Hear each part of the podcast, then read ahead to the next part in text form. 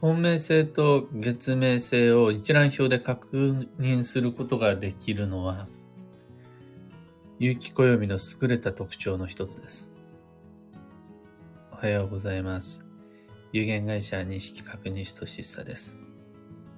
発行から20年、累計8万部の運をデザインする手帳、有機暦を群馬県富岡市にて制作しています。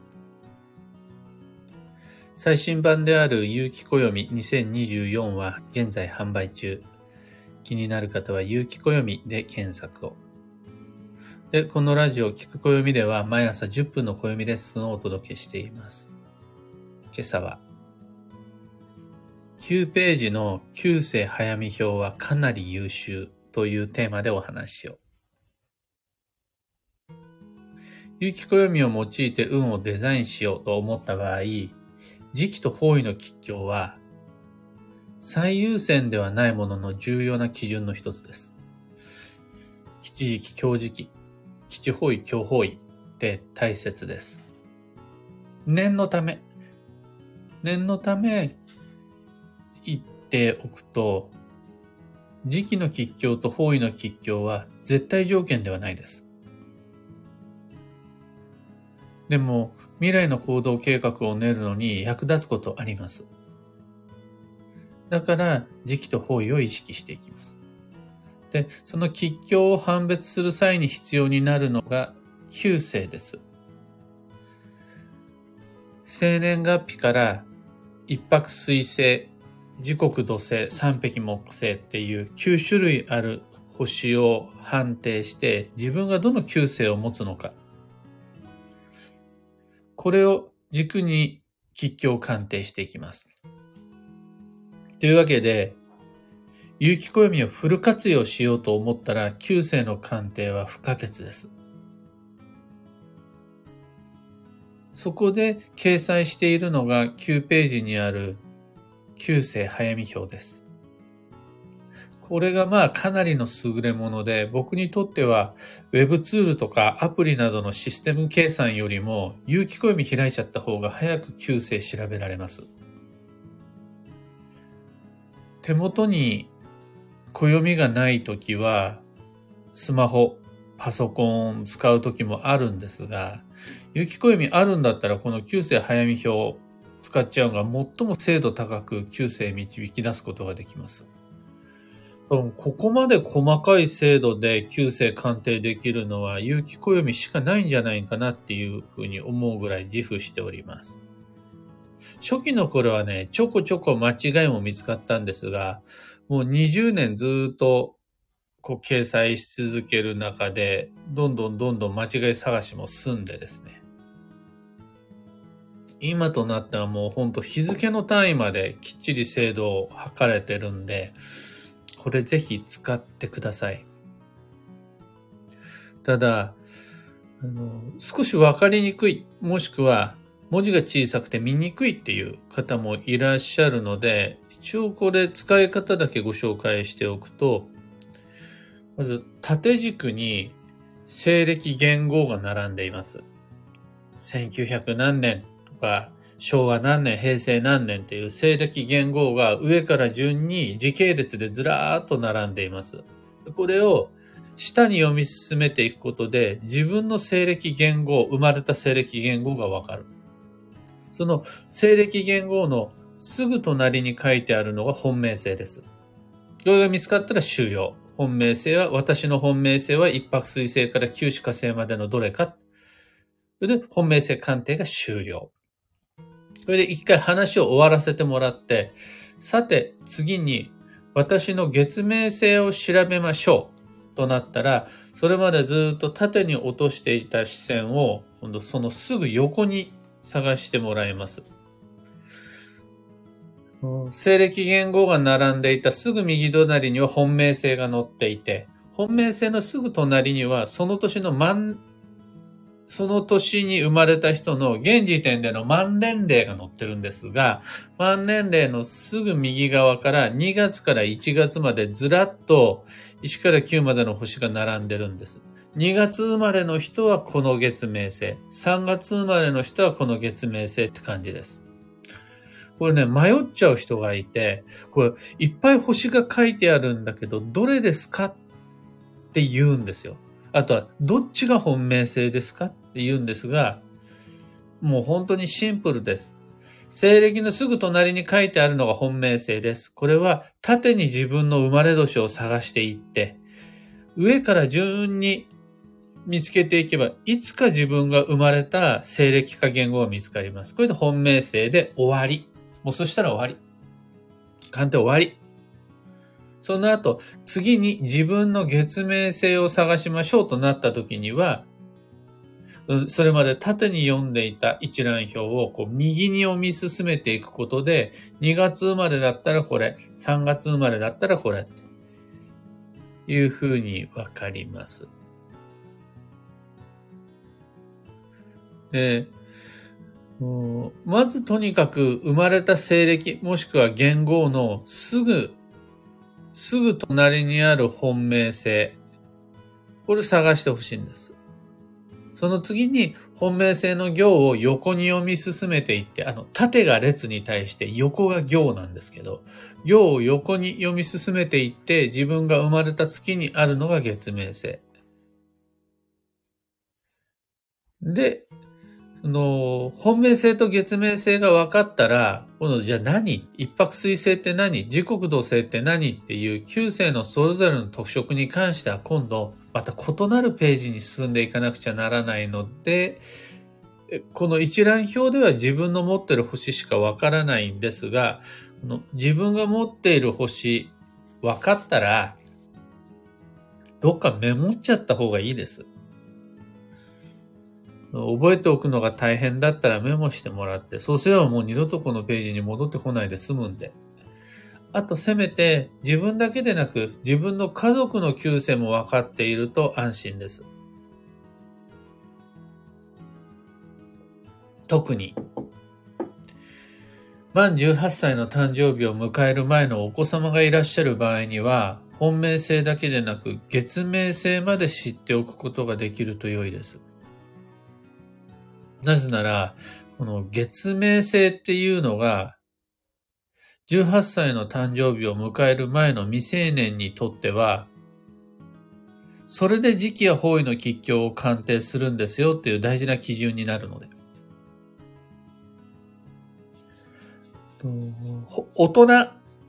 有機暦を使う人ってほとんど大人なんで、そと大人の時期方位の鑑定って本命性だけで見ます。それ以外の星は使わないです。一泊水星の自分にとって、本命性が一泊水星の自分にとって時期はいいのか悪いのか。基地方位、強方位を判別するときには、どの星の一覧表を見ればいいのか。これ、大人だったら本命性だけで見るので、実は有機暦ユーザーのほぼ99.9%の方は本命性だけ分かっていればいいんです。が、そんな私が子供の時期と方位を調べたいと思った場合、この子供の時期と方位は月明星で見ます。子供の定義は満18歳の誕生日を迎える前の未成年です。で未成年はその年の何月に生まれましたかという月明星が重要になってきます。大人とは時期と方位の吉凶鑑定基準が違うんです。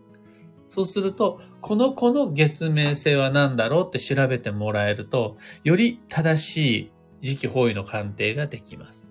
ちなみに、子供の方位の吉凶鑑定、時期の吉凶鑑定で本命性を使うことはないです。月明性だけで見ます。そんな風にして、本命性と月命性を一覧表で鑑定してもらえたら、その先にある有機暦の様々な本文内容をフル活用していただくことができるので便利です。最後に、一点だけ暦の面倒くささがありまして、年の始まりと終わりがカレンダーと違うっていうことです。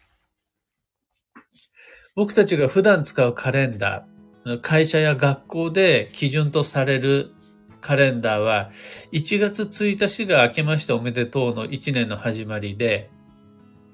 1月31日が大晦日1年の終わり。1月31日の深夜0時になったらハッピーニューイヤーとなるんですが、暦は違うんです。2月4日から5日にある立春というのが明けましておめでとう。そうすると、その直前の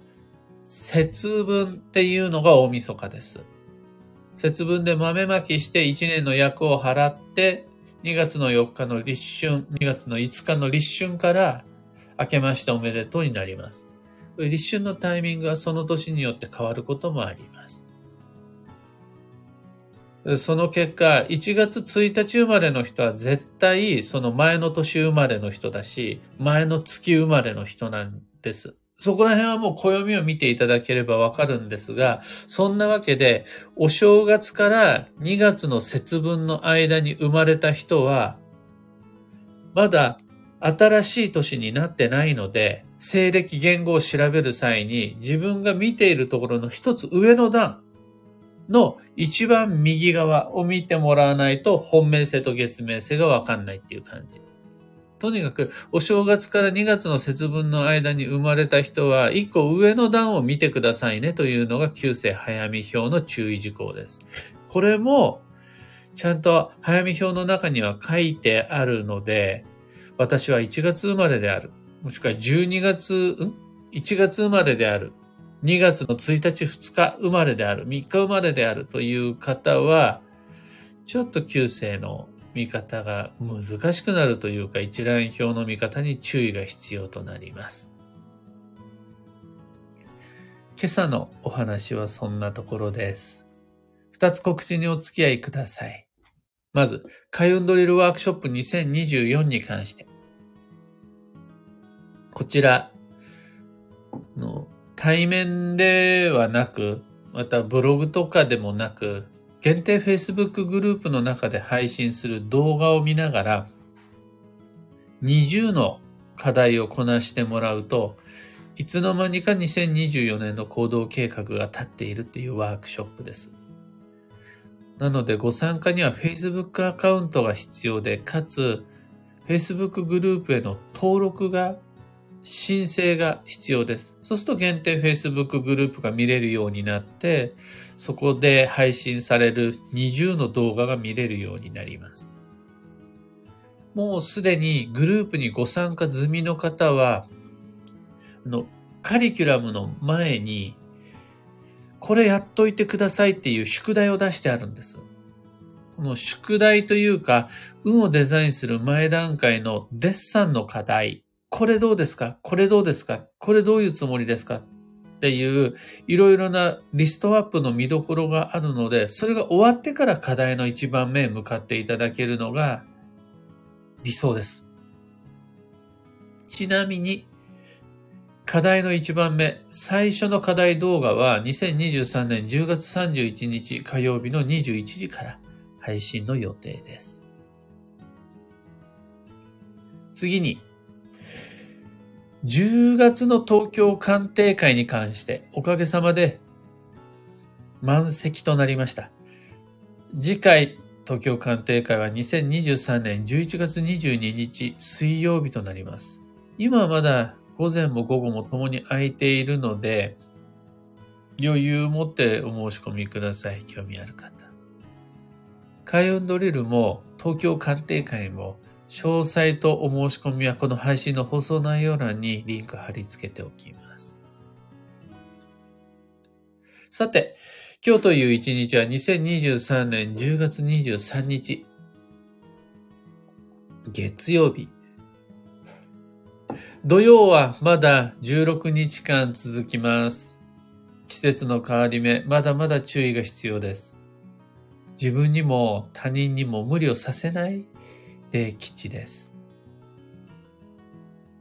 幸運のレシピは鶏の唐揚げ、フライドチキンっていうやつでいわゆる。で、揚げ物ちょっとという方、もしくは土曜デトックス中という方、茹で鶏とか蒸し鶏にごま油かける、ネギ油かける、オリーブオイルかけるというのでも揚げてなくっても全然 OK です。最後に今日のキーワードは格好、身なりを正す。格好をつけるっていうやつの格好で身なりを正すです。その心は心を落ち着け、体を癒すには、服装、髪型を整えるのが正解です。ボッサボサの髪のまま、身なり一切整えないまま、休もうと思ってもなかなか難しい。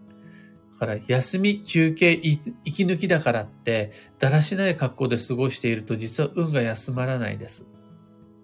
だらだと無駄な時間を過ごしてしまいそうになった時には、着替えてみる。もしくは、さっとシャワー浴びてみる。身なりを整えるというのが実は効果的。運が切り替わって、オフモードのための流れに入っていきます。以上、迷った時の目安としてご参考までに。ところで、聞く暦ではツイッターにてご意見ご質問を募集中です。知りたい占いの知識や今回の配信へのご感想など、ハッシュタグ、聞く暦をつけてのツイートお待ちしています。それでは、今日もできることをできるだけ、西企画西俊久でした。いってらっしゃい。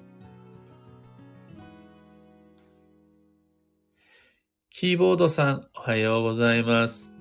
小川智美さん、おはようございます。漢方花子さん、おはようございます。アルココさん、ビートさん、ユウさん、おはようございます。いつもありがとうございます。今日のみんなの街の空は、おおむね晴れ。みんな晴れ。だもう晴れですね。群馬県富岡市も雲は少し多めなものの綺麗な青空が出ています。とはいえ朝は寒くて、ついに僕は寝巻きを冬仕様に変えました。上下冬仕様で過ごしております。今朝の配信です。マーチさん、キミコさん、ともみさん、エヌシャンディさん、ハープさん、ヒデミンさん、カヨさん、グルーブさん、石川さゆりさん、クーさん、おはようございます。土曜に入ってあちこちから土曜レポート届いております。もうあの、いろいろなトラブルがあるとか、あとは、えっと、土曜とは分かってるんだけど、あれやっちゃった、これやっちゃとか、いろいろ聞いているんですが、みんなに意識していただきたいのは季節の変わり目土曜シーズンである。その前に今が休息の10月っていうこと。ハートや体にゆとりがないと土曜の荒波にも巻き込まれやすくなってしまうので、まずは無理のないようにマイペースを取り戻し、いつもよりいつものことを少しゆっくりできると、だいぶ同様の煽りも違ってくるはずです。というわけで、無理せず穏やかに過ごせるように調整していきましょう。僕もマイペースに行ってきます。